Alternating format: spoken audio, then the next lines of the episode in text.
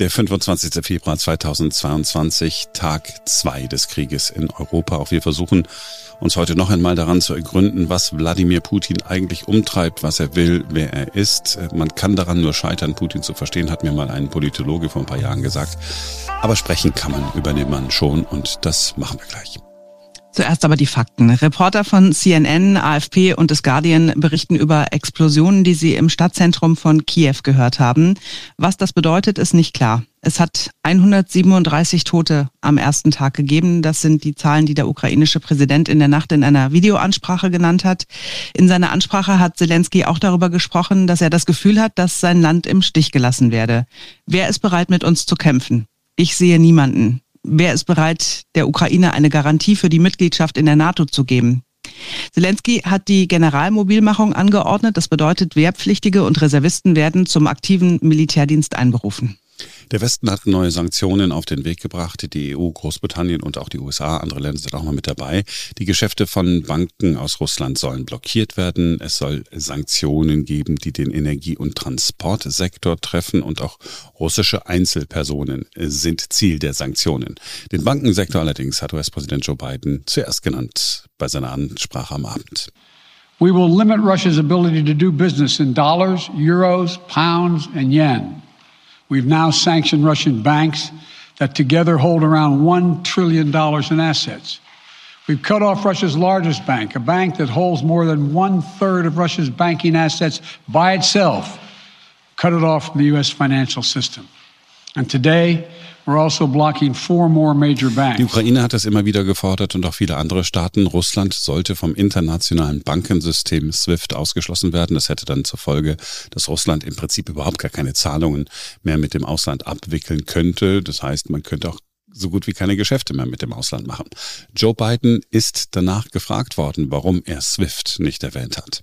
Mr. President, you didn't mention SWIFT in your sanctions that you announced. Is there a reason why the U.S. Uh, isn't doing that? Is there a disagreement among allies um, regarding SWIFT and whether uh, Russia should be allowed to be a part of it? The sanctions that we have proposed on all their banks have of equal consequence, maybe more consequence than SWIFT number one. Number two, uh, it is always an option, but right now that's not the position that the rest of uh, Der letzte Satz war der entscheidende. Die Europäer wollten es nicht. Die Frage, die dazu passt, ist, welche Europäer? Angeblich unter anderem Olaf Scholz hat diesen Ausschluss vom Bankensystem nicht mittragen wollen. Die Financial Times schreibt, Olaf Scholz mache sich Sorgen, weil das auch Folgen für die deutsche Wirtschaft hätte. Es gibt auch die andere Darstellung. Olaf Scholz selbst hat es in etwa so formuliert, dass man noch etwas in der Hinterhand hat, falls es eine weitere Eskalation gibt. Der ukrainische Botschafter in Deutschland, Melnik, hat der Bundesregierung vorgeworfen, sein Land bereits aufgegeben und harte Sanktionen gegen Russland verhindert zu haben. Das sei beispielsweise beim diskutierten Ausschluss Russlands vom Zahlungssystem SWIFT so, aber auch bei möglichen Embargos gegen Rohstoffe aus Russland habe er die Information, dass die Deutschen diese Forderungen nicht unterstützt haben, vor allem was die Kohle betrifft. Ich kann nicht beurteilen, was der bessere Weg ist, äh, die größten Banken ins Visier zu nehmen oder das ganze Land vom Zahlungsverkehr auszuschließen. Also was hat die größere Wirkung? Aber man mhm. darf ja den Eindruck haben, dass der Westen zwar geeint dasteht, haben ja auch alle mhm. so betont, aber die Frage ist ja, worauf hat man sich geeinigt? Und ganz offensichtlich nicht auf die härtesten Maßnahmen. Unser Russland-Experte Professor Gerd Mangott hat zum Thema SWIFT hier in diesem Podcast immer wieder gesagt, Putin würde sich davon auch nicht abhalten lassen. Wie geht es aber weiter? Was passiert als nächstes? Wird Putin das ganze Land besetzen? Hier ist Gerhard Mangott. Wie weit jetzt der territoriale Vormarsch Russlands gehen wird, das bleibt leider abzuwarten, aber es wird für Russland, je mehr Territorium erobert wird, sehr, sehr schwierig, das dann auch zu halten, denn es ist davon auszugehen, dass gegen eine russische Besatzung eine Aufstandsbewegung startet, eine paramilitärische, partisanenartige Widerstandsbewegung. Und das wird für Russland, wird für die russischen Streitkräfte sehr, sehr kostspielig. Viele Leben werden daran zu Ende gehen, natürlich auch auf ukrainischer Seite.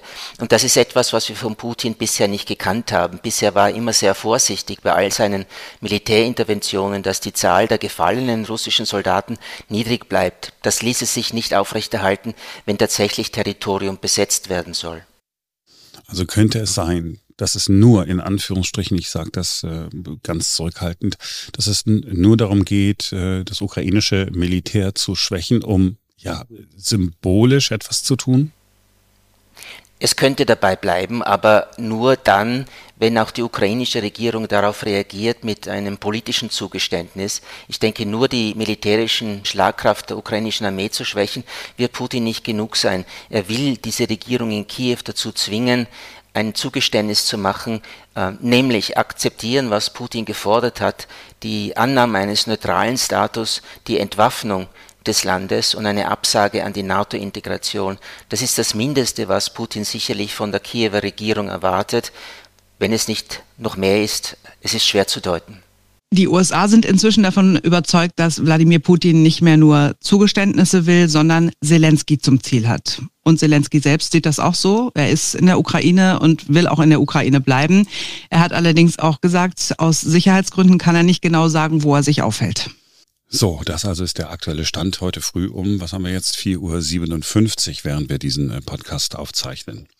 Was aber ist das für ein Mann, der erst die Opposition im eigenen Land vernichtet, dann die freie Meinungsäußerung bei jeder Gelegenheit unterdrückt und schließlich einen Krieg in Europa beginnt. Ich war gestern Nachmittag mit Anke Huben und Kai Dierke verabredet. Die beiden sind Buchautoren und Vorstandsberater, also sie gehen in große Unternehmen und coachen dort Führungskräfte und Führungsteams. Wir hatten uns verabredet, weil die beiden den Podcast machen, Dirke und Huben, der Führungspodcast. Und daran schauen Sie sich immer eine Führungspersönlichkeit in jedem Podcast an, Manager, aber auch Politiker. So, darüber wollten wir eigentlich sprechen. Und unter dem Eindruck der Ereignisse haben wir gestern Nachmittag zuerst natürlich über den Führer im Kreml gesprochen. Hallo Anke, hallo Kai. Hallo Marc. Hallo Marc. Eigentlich waren wir ja verabredet, um über euren Podcast zu sprechen. Das machen wir gleich auch noch. Aber ähm, ich brauche an der einen oder anderen Stelle dann doch mal eure Hilfe. Wir haben es ja seit ein Stunden mit einem Krieg in Europa zu tun. Ich glaube, wir alle haben nicht damit gerechnet, dass das nochmal auf uns zukommen würde. Absolut. Und das ist kein guter Tag äh, für niemanden und von uns, glaube ich. Denn wir sind ja so als stabilitätsverwöhnte Generation immer in dem Gedanken aufgewachsen, wird immer besser. Ähm, es gibt mehr Stabilität, mehr Wohlstand und so weiter. Und Krieg ist eigentlich etwas, was der Vergangenheit angehört. Und kein vernünftiger Mensch würde heute mehr daran denken, einen Krieg anzuzetteln.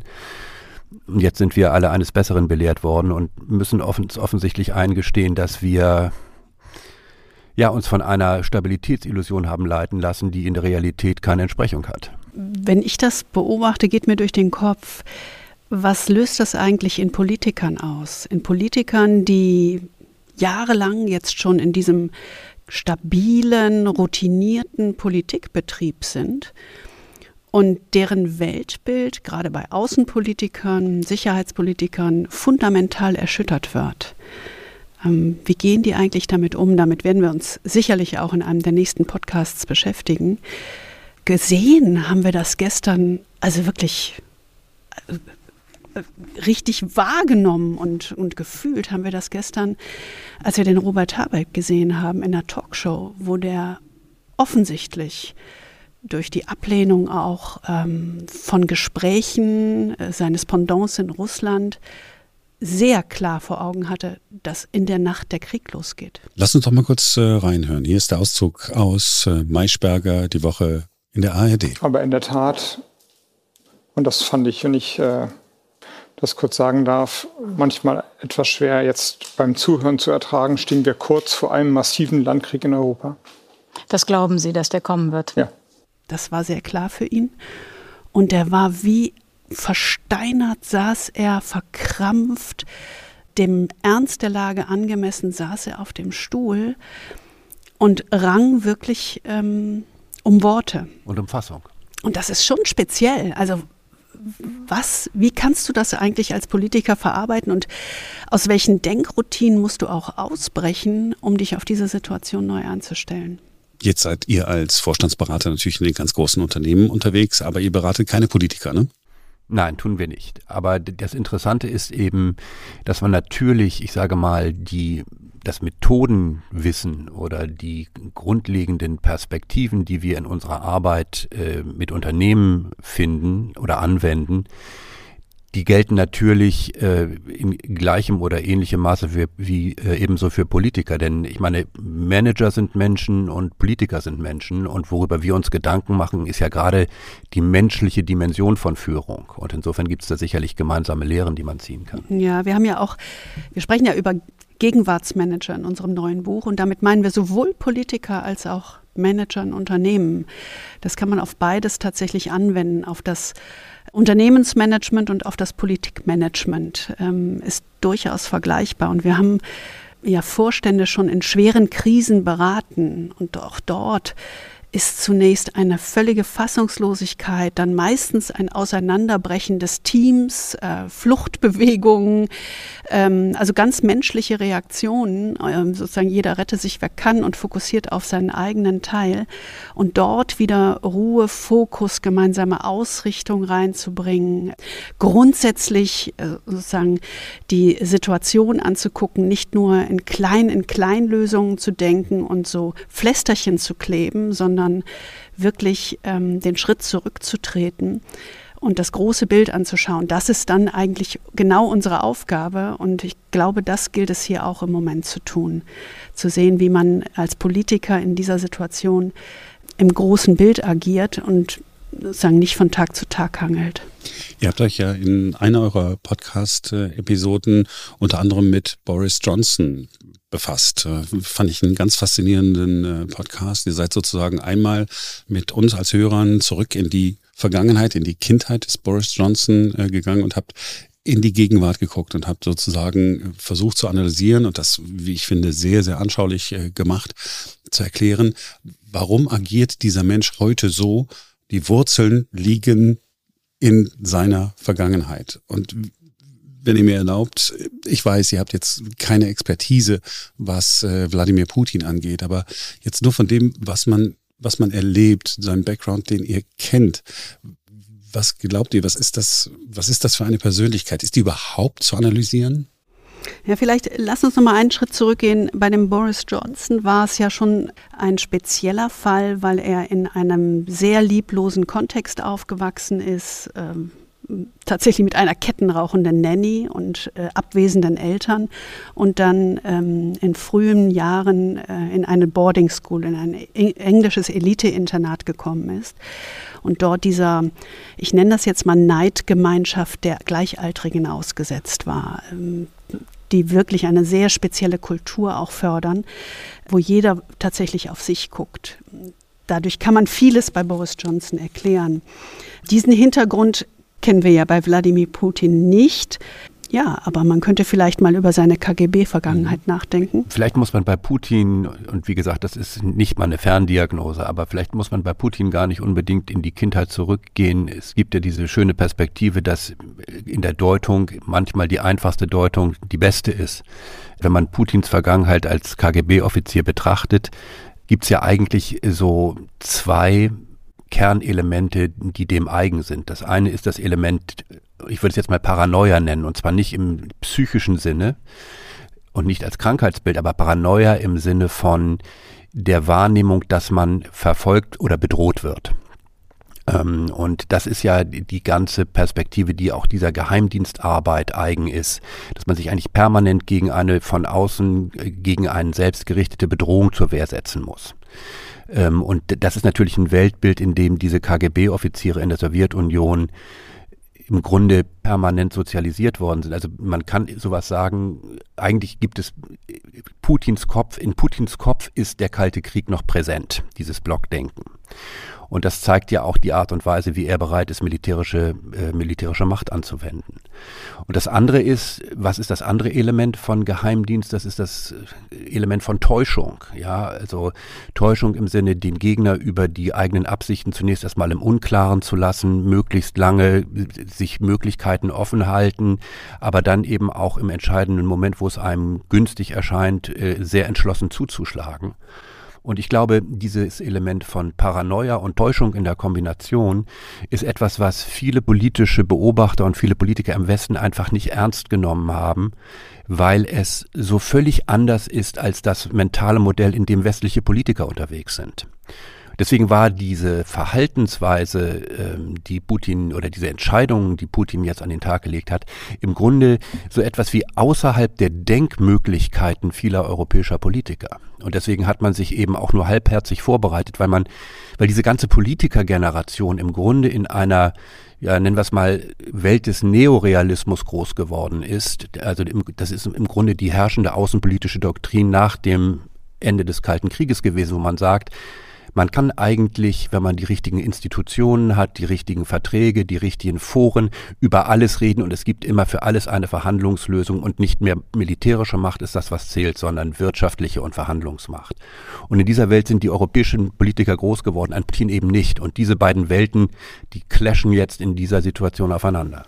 Hm, also das, der Neorealismus, das dass tatsächlich alles verhandelbar ist, dass du das über Beziehungen und Verhandlungen regeln kannst. Das ist diese Kernidee des Neorealismus im Abkehr von dem Realismus ähm, ja, des Kalten Krieges, der, der Zeit des Kalten Krieges. Was mich besonders ja, beschäftigt, kann man vielleicht sagen, ist, dass dieses Thema, was Kai gerade hervorgehoben hat, das Thema Bedrohung und Täuschung, Bedrohung, das, das, haben, ja, das haben wir ja in den letzten Tagen immer wieder erlebt. Ja, sicher, man kann über das Thema äh, Verschiebung der ähm, Ostgrenze der NATO, kann man reden. Das ist überhaupt gar keine Frage. Man kann vieles nachvollziehen, das ist gar keine Frage. Aber da findet etwas im Kopf von Wladimir Putin statt, äh, in dieser Mischung aus Bedrohung und Täuschung, was zu einem gefährlichen Gemisch wird.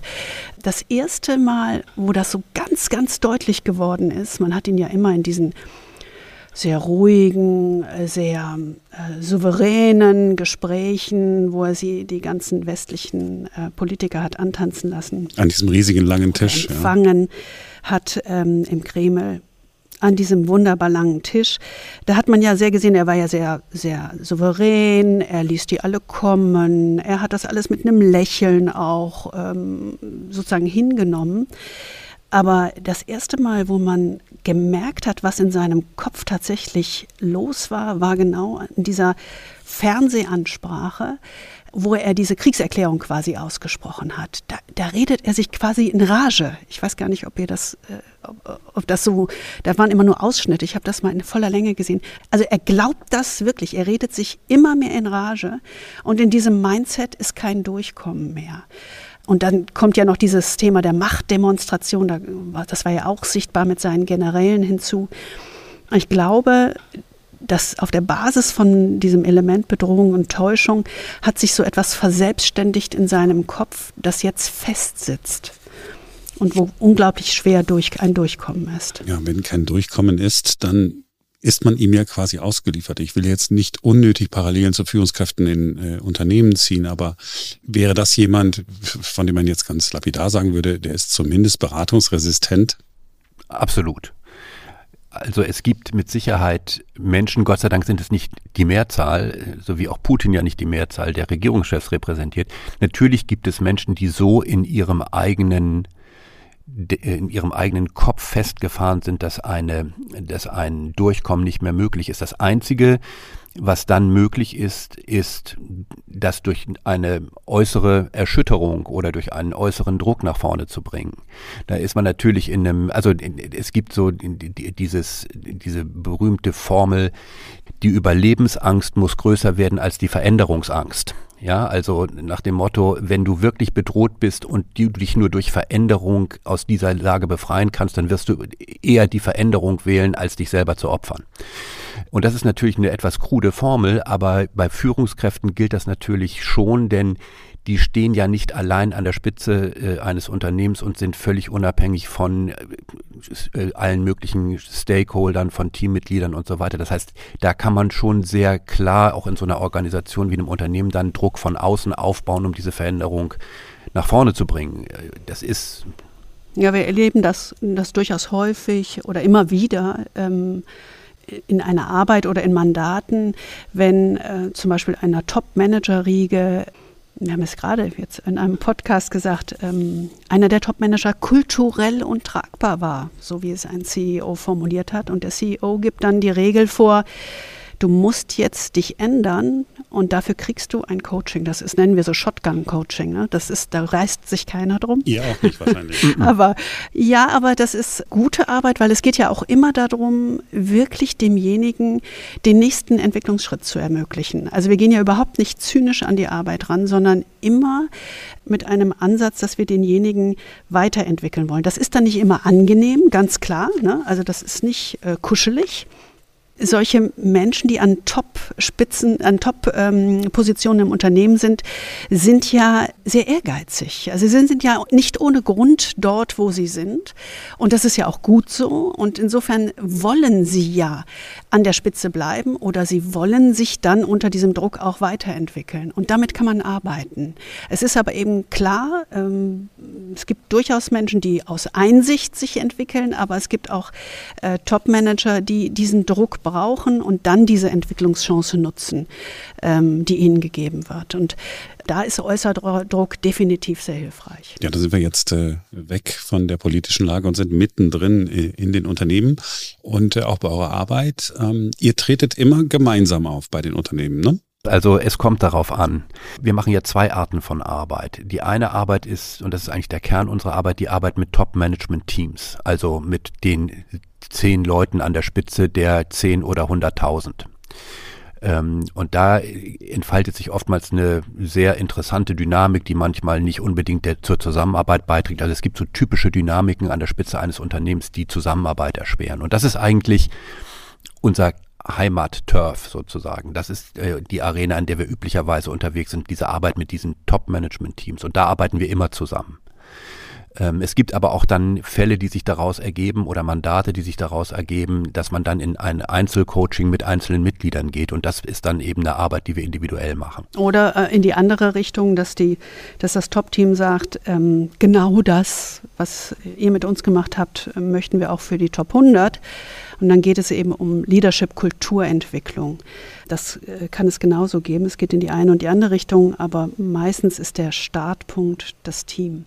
Und warum treten wir als Team dort auf? Weil das sind Zehnender, das sind starke äh, Charaktere, die wissen, was sie wollen, die haben sich weitergekämpft und müssen jetzt in dieser Teamkonstellation an der Spitze, äh, ich sage jetzt mal, ihr ihr, ihr Fighter-Gen ähm, zurückstellen, sondern im Team handeln, im Team entscheiden, auch mal sich zurücknehmen. Ähm, das ist schon, wir nennen das Top-Team-Paradox, das ist schon etwas anderes. Top-Team-Paradox deshalb, weil die gleichen Fähigkeiten äh, und Eigenschaften, die dich nach oben gebracht haben, die musst du an der Spitze wieder entlernen. Du musst genau in, auf die anderen hören, du musst dir Feedback äh, on Eye-Level, auf Augenhöhe geben, du musst mit den anderen arbeiten. Deswegen ist es so, so zweischneidig. Du hast starke Fähigkeiten entwickelt, aber die musst du wieder etwas verändern, wenn du an der Spitze bist, um in diesem Top-Team, um auf der wirklich Vorstandsebene, und wir reden von DAX-Konzernen und Großunternehmen, um dort wirklich produktiv zu führen als Team. Und dieses Führen ist total schwierig. Ich will nicht von mir erzählen. Also ich war nie bei einem DAX-Konzern und hatte nie irgendwie Tausende von Mitarbeitern, die ich führen musste, sondern war Chefredakteur und Nachrichtenchef.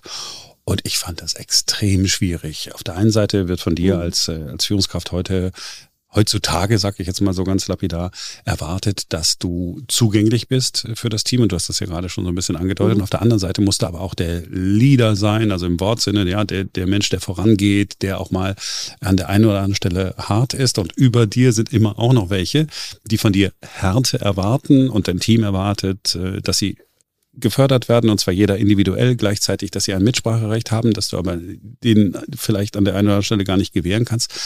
Ist das Führen insgesamt eigentlich schwieriger als früher?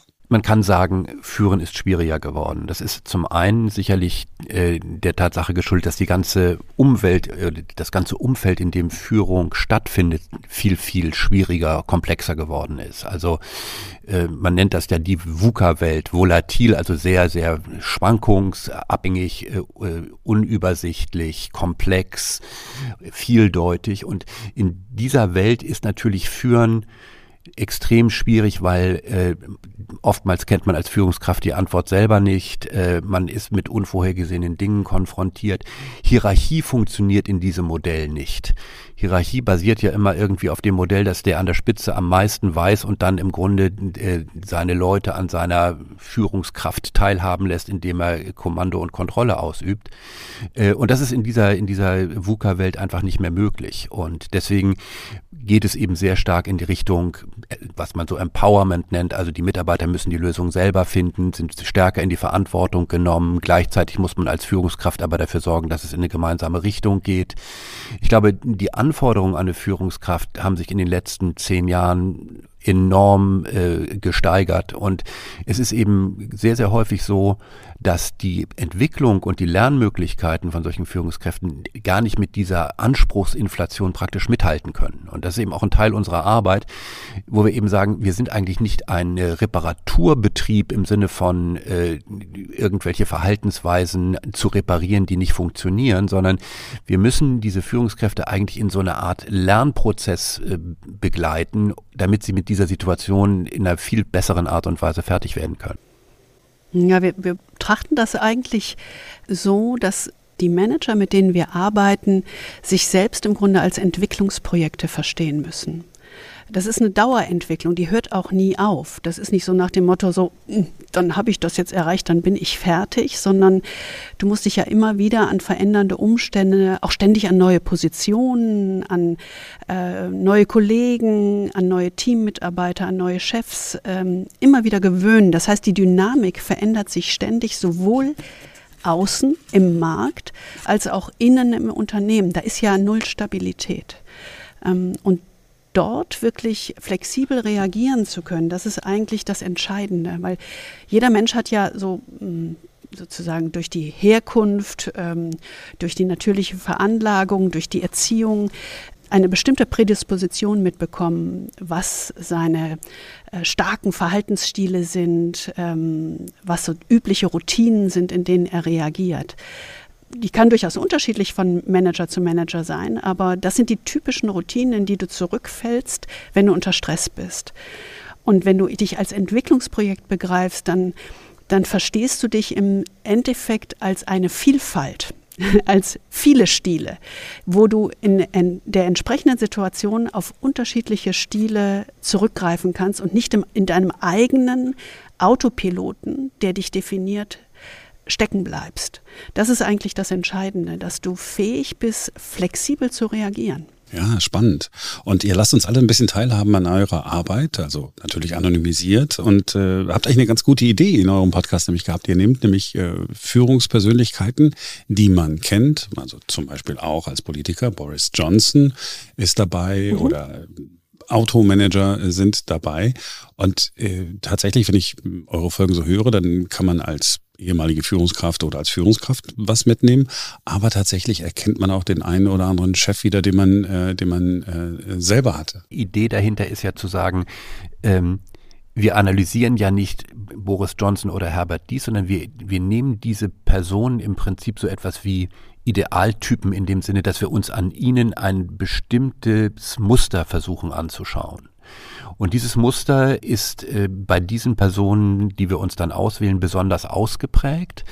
Aber es ist eben ein Muster, das nicht nur diese eine Person äh, zeigt, sondern dass man in der gewissen Hinsicht allgemein verallgemeinern kann. Also uns geht es immer um das Allgemeine im Besonderen, also um das Verallgemeinerbare in Boris Johnson, in Herbert Dies und eben dann auch äh, um die Frage, was kann ich eigentlich lernen oder was für Einsichten kann ich daraus gewinnen, dass diese Person so ist, wie sie ist und äh, wie kann ich dadurch anders auf mich und auf mein Umfeld gucken?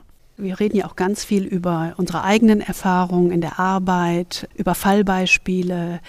Ja, erzählen einfach sehr bunt, sage ich jetzt mal, aus dem, was wir tun, aber immer mit einem Erkenntnisgewinn für denjenigen, der zuhört. Das ist für uns das Entscheidende. Es geht darum, wirklich Führung mit anderen Augen zu sehen. Nicht im Sinne von, okay, die drei Schritte musst du jetzt machen oder das sind hier die XYZ-Tools, das ist uns alles viel zu trivial, sondern einfach den Blick zu erweitern auf Führungspersönlichkeiten, Führungsthemen und die eigene Führungsarbeit. Natürlich verwenden wir, wenn wir über Fallbeispiele reden, niemals Klarnamen. Es sind immer fiktive Namen. Und wenn wir jetzt über jemanden wie Ola Kelenius, den CEO von Mercedes-Benz oder Kaspar Rohrstedt, CEO von Adidas oder auch Herbert Dies von VW sprechen, dann plaudern wir nicht aus dem Nähkästchen, sondern wir nehmen im Grunde Auftritte von ihnen, Aussagen von ihnen als Aufhänger, um ein Thema zu vertiefen und dort wieder in wieder andere Beispiele ja, und einen Gedankenaustausch reinzugehen. Ja, das macht Spaß zuzuhören, weil es nämlich äh, auch spannende Geschichten sind. Ja, man lernt äh, die Menschen, äh, über die ihr sprecht, äh, ein bisschen näher kennen und man kann dann etwas äh, für sich tatsächlich mitnehmen, genauso wie ihr es gerade beschrieben habt. Wir sind der Teil einer Podcast-Familie und deswegen habt ihr gesagt, ist das völlig in Ordnung, wenn hier in dem Feed von Ein neuer Tag wir mal eine Folge von euch veröffentlichen. Das werden wir morgen mhm. am Samstag machen. die Frage ist, ähm, habt ihr eine Folge, von der ihr sagt, oh, die wäre es, die wäre genau das Richtige für den Samstag? Mein Favorite wäre, glaube ich, Boris Johnson. Hm, meine auch. Mhm. Meine auch. das, das ist so reichhaltig und man hat einfach diese Person so vor ja. Augen. Und ja. er ist ja eine öffentliche Person, zu der jeder sich auch irgendwie verhält. Äh, jeder hat ein Bild davon und jeder hat irgendwie eine Meinung dazu. Und ich glaube, das wäre, glaube ich, ein sehr guter Einstieg, so als Einstiegsdroge in den Podcast. Das Feedback dazu ist ja auch genau so, dass man das Verhalten und die Wirkung von bestimmten Persönlichkeiten sehr gut vorstellen kann und auch das besser verstehen kann und das dann auch auf sich selbst auf, oder auf das eigene Arbeitsumfeld, nenne ich das jetzt mal, beziehen kann. Und insofern, ja, der ist knackig, der okay. ist äh, sehr aktuell und der hat vielleicht auch noch so einen Kick am Ende, in Bezug auf Olaf Scholz, wie wir auf Olaf Scholz gucken. Dass man sich da vielleicht auch nochmal selbst hinterfragen muss. Wenn man hört, wie Boris Johnson so unterwegs ist. Ja, in der Tat. Fand ich äh, überraschend, dass ihr hinten noch den Olaf Scholz angebaut habt. So mit einer, wie ich finde, ziemlich überraschenden ja. Conclusio. Niemand muss natürlich darauf warten, dass morgen in diesem Feed eine eurer Folgen zu hören ist, die mit Boris Johnson. Ihr könnt auch jetzt schon in eure Podcast-App gehen. Der Podcast heißt Dirke und Huben, der Führungspodcast. Wenn ihr danach sucht, findet ihr es sofort. Jetzt aber danke ich für eure Zeit. Vielen Dank. Herzlichen Dank. Dirke und Huben, der Führungspodcast. Ihr findet den Link in den Show Notes und die Folge mit Boris Johnson morgen auch hier im Feed. Das war's für heute. Wir wünschen euch ein schönes Wochenende und sind Montag wieder für euch da, denn dann ist wieder ein neuer Tag. Bis dahin.